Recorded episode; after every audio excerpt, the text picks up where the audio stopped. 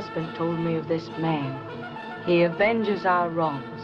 They call him Silence, because wherever he goes, the silence of death follows.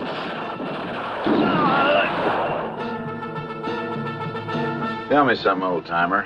Are we within the jurisdiction of Snow Hill County? Yeah. You can arrest or hang anyone you want.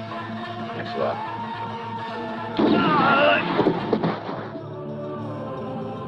Ora viva amigos, estamos de volta para falar de um género que é uma estreia neste podcast. O género que nós vamos falar hoje é do Western Spaghetti. E como vocês podem já depreender, estamos aqui a pisar gelo muito fino, tendo em conta que eu não sou nenhuma autoridade neste tema e que existe de facto em Portugal uma autoridade deste tema que até recentemente publicou um livro acerca da temática do Western Spaghetti, que é o Por um Punhado de Euros. Dois jovens, alentejanos, do local mais propício ao Western nacional, que se dedicam a tempo inteiro a este tema do cinema, este género cinematográfico, e assim têm amontoado os seus milhões que lhes permitem gerir o império do Western Spaghetti. Hoje vamos falar de The Great Silence, ou seu original Il Grande Silenzio, um filme de 1968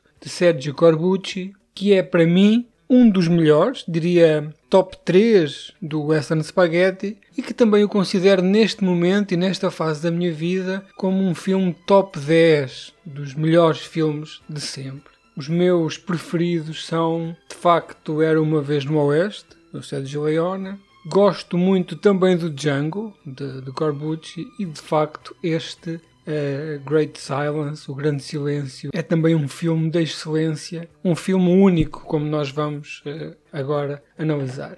O Western Spaghetti está muito associado à produção em série, a filmes que são criados como se fosse uma fábrica de chouriças, em que há reciclagem de cenários, reciclagem de recursos, reciclagem de extras. Penso que até haveria um deles, não sei se é o Django, em que os próprios vilões ou os capangas teriam que andar com a cabeça tapada com um capuz vermelho, porque eram tão poucos que não, para não se notar que estavam a ser repetidos, porque na altura filmava-se tanto western spaghetti naquela zona de Espanha, na zona da Alméria, que já não havia sequer pessoas para fazer uh, este tipo de, de papel, que basicamente era só aparecer e vestir um, uma fatiota e fazer-se passear. E de facto o Western Spaghetti está muito associado a esta linearidade narrativa, a um filme reles que está a reciclar recursos, está a reciclar a, a, cenários, está até a aproveitar restos de bobines para não se deitarem fora e assim conseguirem de maneira mais barata. Há, há realizadores que inclusivamente realizavam 10 filmes por ano, isto é uma coisa italiana, como existe também no, no, no Giallo, no terror, no pós-apocalíptico, estes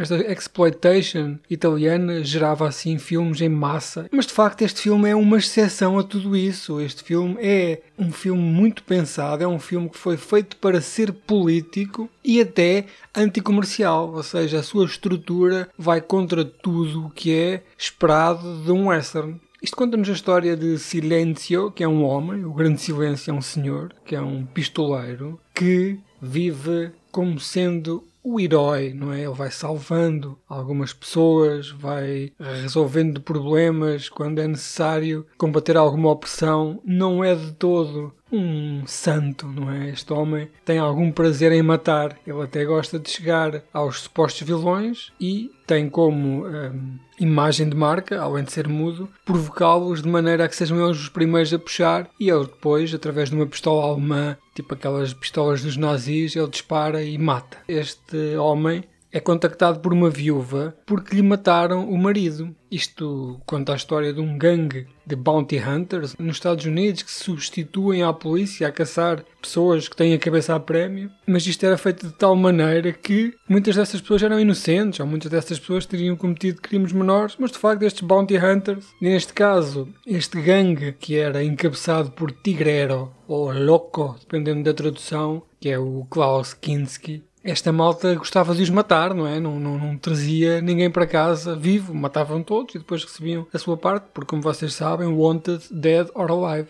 Entretanto, esta viúva que vê o seu marido ser assassinado pelos bounty hunters contacta o Silêncio para fazer justiça e o Silêncio lá vai tentar então fazer o seu trabalho de garantir que esta viúva veja a justiça reposta, não sem antes, claro, lhe dar umas pinadas, porque esta viúva, apesar de ser viúva há cerca de 15 minutos, continua sexualmente ativa e o silêncio também, com aquela cara de sonso, não se faz rugado numa noite de karaté alentejano. Como disse anteriormente, é um filme anticomercial, é um filme muito retorcido. Por exemplo, o vilão, o vilão neste caso, Tigrero, Klaus Kinski, acaba por ser o protagonista, convenhamos, ele é o protagonista. O papel que ele representa neste filme é um papel que socialmente é considerado como o bom, não é? Um gajo que anda a caçar bandidos, mas na verdade ele é o vilão. O silêncio, o tal uh, pistoleiro, é considerado neste filme o bonzinho, mas na realidade ele combate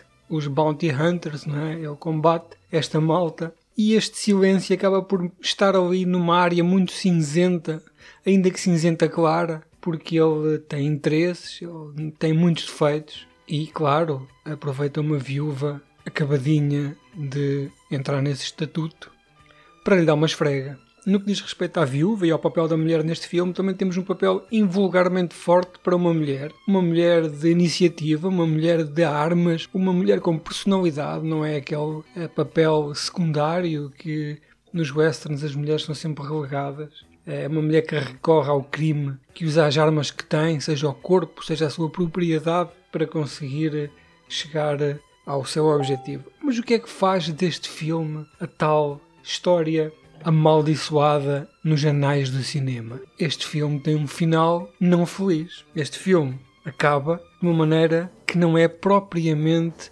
em linha com o género. E, e, se não viram o filme, eu peço-vos já para pararem aqui e irem ver. De facto, quem não quer ver pode-me ouvir, mas eu vou falar do fim porque o fim é muito importante. O fim deste filme envolve o tradicional frente a frente entre o vilão e o bonzinho, só que neste caso o vilão mata o bonzinho, mata a viúva e, não contente com este desfecho, faz um massacre a 20 pessoas que estão num saloon que era suposto serem salvas. Ele pega no conceito, ele faz o filme, cria a estrutura e o formato e no fim subverte em injustiça. É um filme enfurecedor porque de facto é um filme que nos põe a pensar, mas que raio? Então este cowboy, acompanhamos este homem durante quase duas horas e no fim morre toda a gente e o mal triunfa. Bom, de facto, o mal triunfa, se bem que do ponto de vista social da época, o mal, eh, neste caso, era o bem, porque isto estava tudo justificado como sendo eh, mataram vilões. Corbucci eh, quis aqui lançar uma mensagem na altura muito carregada politicamente, diz o Corbucci, que isto foi inspirado na injustiça do mundo, nomeadamente de, nas mortes de Che Guevara e Malcolm X, que ele achou que seriam heróis que a quem foi eh, feito uma grande patifaria. São heróis que foram mortos antes de terminarem a sua tarefa e, tal como na vida real, este western também não tem um final feliz. Aqueles que merecem se ingrar morrem e os malandrões, neste caso Klaus Kinski, este clássico vilanesco europeu, consegue levar a sua avante. Corbucci tem assim dois filmes, dois western spaghetti, que são para mim marcos incontornáveis, mas também não são só para mim. A influência de Corbucci em Hollywood, nomeadamente em Tarantino, é tão forte que Tarantino não tem apenas um, mas dois filmes baseados na sua obra, nomeadamente o Django Unchained,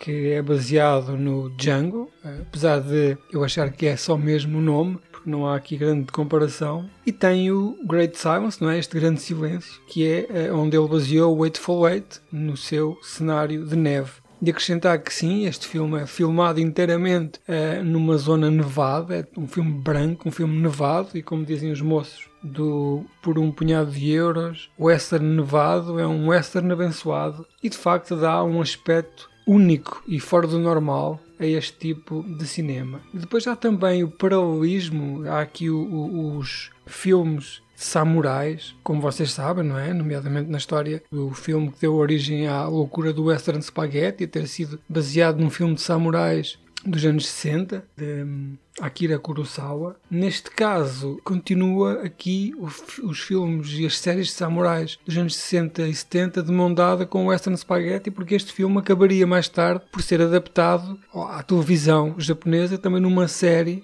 de samurais, não é? Que se pegou neste conceito todo e transformou-se isto em, em, samurais, porque basicamente em vez de terem pistolas, tinham uh, espadas.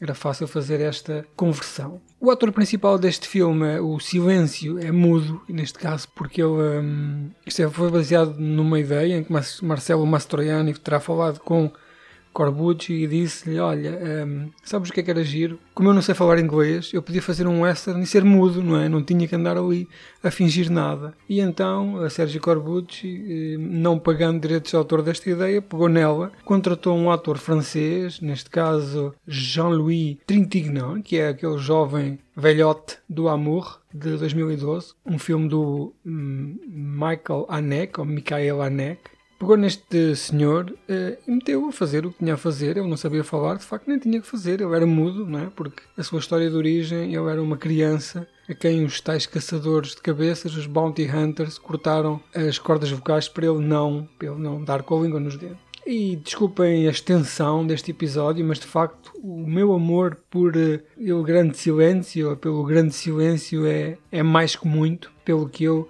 decidi esticar-me aqui um bocado não fazendo tanto uma abordagem espalhafatosa, mas uma abordagem que não me leva a ser encarcerado nas caves de Porto Alegre da hum, Brigada do Punhado de Euros.